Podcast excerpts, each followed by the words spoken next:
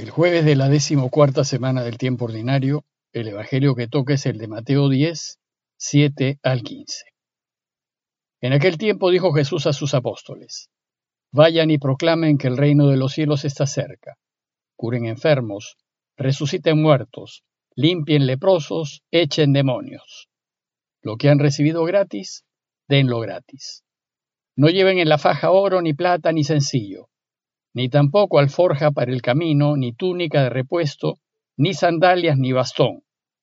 Bien merece el obrero su sustento.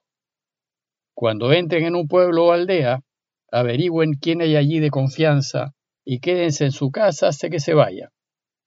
Al entrar en una casa saluden, y si la casa se lo merece, la paz que le desean vendrá a ella. Si no se lo merece, la paz volverá a ustedes. Si alguno no los recibe o no los escucha al salir de su casa o del pueblo, sacudan el polvo de los pies. Les aseguro que el día del juicio les será más llevadero a Sodoma y Gomorra que a aquel pueblo. El relato de hoy retoma las últimas líneas del texto anterior a fin de que podamos entenderlo mejor. Y empieza diciéndonos que Jesús envió a sus doce apóstoles con instrucciones muy precisas. Primero, a que vayan y proclamen por el camino que el reino de los cielos se acerca, que anuncien y le cuenten a todos que Dios está pronto a reinar, y después que demuestren que puede reinar ayudando a todos en todo, sanando a los enfermos, resucitando a los muertos, purificando a los leprosos y expulsando a los demonios. Es decir, que le muestren al mundo con sus obras lo que sucederá cuando Dios llegue definitivamente a reinar, pues cuando reine habrá salud, vida, justicia y bien. Finalmente les dice que el poder que les ha sido dado para hacer realidad el reinado de Dios les ha sido dado gratuitamente.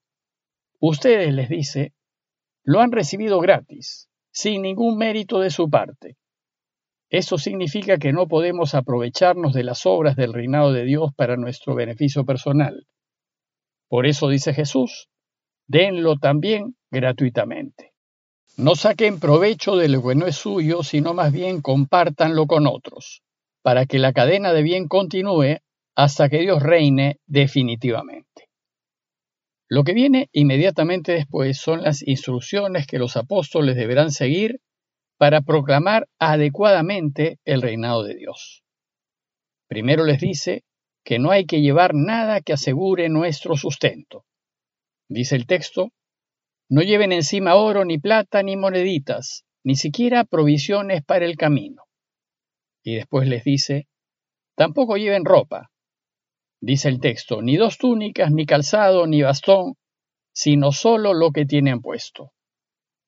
Es importante tomar conciencia de que en esos tiempos comer y vestirse eran especiales preocupaciones de las personas. Pero entonces, si no hay que llevar nada para comer ni para vestirse, ¿cómo comeremos y cómo nos vestiremos?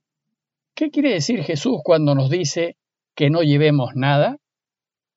A fin de responder a esta importante pregunta, recordemos que en el Sermón del Monte Jesús ya nos enseñó que no debemos preocuparnos de qué vamos a comer o de cómo vamos a vestirnos. En esa ocasión, Jesús nos dijo que Dios da de comer a los pajaritos del cielo y que también viste a la hierba del campo. Por tanto, si el Padre vela por los pajaritos del cielo y por la hierba del campo, ¿cómo podemos siquiera imaginar que no cuidará de nosotros? Bueno, pues, la enseñanza de hoy va en esta misma línea y nos invita a confiar completamente en Dios. A confiar que si trabajamos para Dios, Él se encargará de nosotros y nos cuidará más que a los pajaritos del cielo y a la hierba del campo, pues valemos mucho más que ellos. Por eso Jesús nos dice, ustedes vayan a proclamar el reinado de Dios, que Dios se preocupará de ustedes. Pero para que el Padre nos dé lo que necesitamos, de lo único que debemos preocuparnos siempre es de buscar el reino y su justicia. De modo que en cada decisión que tomemos, en cada acción que realicemos, procedamos siempre con justicia y caminemos siempre a la luz de la verdad. En resumen, que vivamos como Jesús nos está enseñando, que si así hacemos, el Señor nos asegura que nada nos faltará, pues Él siempre proveerá lo necesario para aquellos que trabajan para Él. Porque, dice Jesús, el que trabaja merece su sustento. Y en la medida en que trabajemos para Él, Él nos dará ese sustento. Él verá que comamos y nos vistamos. Por tanto, lo que se requiere de parte nuestra es solo confiar. Confiar en que Él se hará cargo de todo.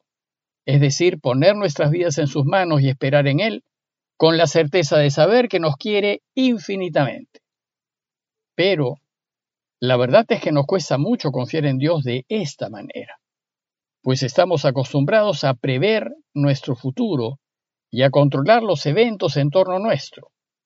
Estamos acostumbrados a vivir preocupados por tener lo necesario para comer y vestirnos, preocupados en ver cómo nos sostenemos y cómo sostenemos a los que queremos.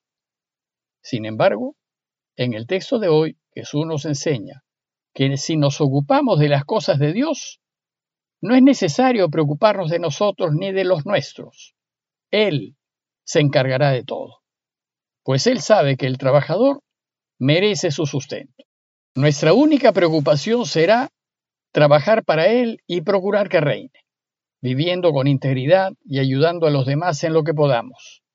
Si hacemos así, Dios nos asegura de que nunca nada nos faltará. Bueno, pues, después de enseñar a los suyos la condición básica para salir a anunciar el reinado de Dios, Jesús pasa a decirles a quiénes hay que ir. Y les dice que vayan a todos los pueblos y ciudades de la región, que busquen personas íntegras en cada lugar y que se queden en sus casas. Dice el texto, cuando entren en una ciudad o en un pueblo, busquen alguna persona respetable y permanezcan en su casa hasta el momento de partir. Una de las costumbres de Israel, consignadas en la tradición religiosa del pueblo, era la hospitalidad al forastero. Lo normal es que los habitantes del pueblo les ofrezcan dónde quedarse. Ustedes les dice, elijan la casa de una persona respetable, porque ella entenderá con más facilidad el anuncio del reinado de Dios. Y luego les dice, que al entrar en la casa salúdenla invocando la paz sobre ella. Por casa no solo se refiere al espacio físico, sino a la familia que vive allí. Es costumbre oriental, y aún hoy lo es, saludarse deseándose la paz. Por tanto, saluden a la familia que los acoge, pidiendo que la paz llene su hogar. Y añade, si esa casa merece la paz, que la paz descienda sobre ella. Es decir, si se trata de una familia íntegra y honesta, el deseo de paz que llevan los apóstoles se hará realidad en esa familia, pues el mensaje del reinado de Dios es un mensaje de paz para todos los pueblos. Y los apóstoles, los enviados de Jesús, deben ser portadores de esa paz. Pero, dice Jesús, si la familia es indigna, es decir, si no merece la paz porque no se preocupa de las cosas de Dios, sino de todo lo contrario, que esa paz vuelva a ustedes. Pues la paz de Dios debe estar en sintonía armónica con las vibraciones de una familia. Si no lo está, la paz de Dios no puede permanecer y esa familia no gozará de su paz. También es posible que a una familia o a un pueblo entero no le interese la buena noticia del reinado de Dios, pues sienten que están bien como están y no les interesa que el mundo sea mejor. Hay muchos que viven encerrados en sus mundos sin tomar conciencia de que hay otros que pasan necesidades y que somos responsables de ello. Entonces Jesús dice, si no los reciben ni quieren escuchar sus palabras, al irse de esa casa o de esa ciudad, sacudan hasta el polvo de sus pies. Sacudirse el polvo de los pies es un gesto de rechazo. En esos caminos polvorientos era normal que los pies de los caminantes se llenasen de polvo, y el gesto de sacudirse el polvo de los pies significaba que el deseo del caminante es no llevarse nada del pueblo, ni siquiera el polvo que se adhiere a sus pies. Pero entonces, Si bien es posible que familias y pueblos rechacen el mensaje de paz que llevan los apóstoles, para Jesús ese rechazo es tan serio que deberán dar cuenta en el día del juicio. Deberán declarar cómo es posible que hayan rechazado algo que podría haber hecho tanto bien a la humanidad. Por eso Jesús concluye su enseñanza diciendo, les aseguro que en el día del juicio, Sodoma y Gomorra serán tratadas menos rigurosamente que esa ciudad que rechace el anuncio del reinado de Dios. En el Antiguo Testamento, en Génesis 18, Sodoma y Gomorra son presentadas como dos ciudades que vivían sumergidas en el pecado y que a causa de ello terminaron destruidas.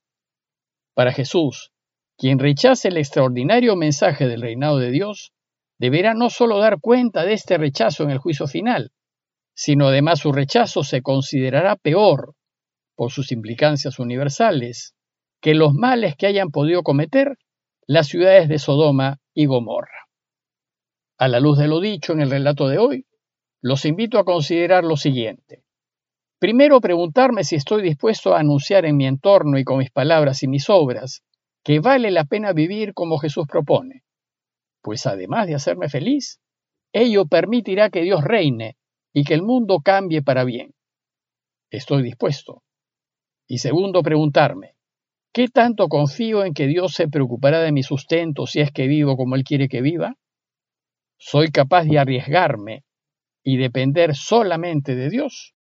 Pidámosle a Dios por todas las familias que sufren por problemas de salud y problemas de trabajo.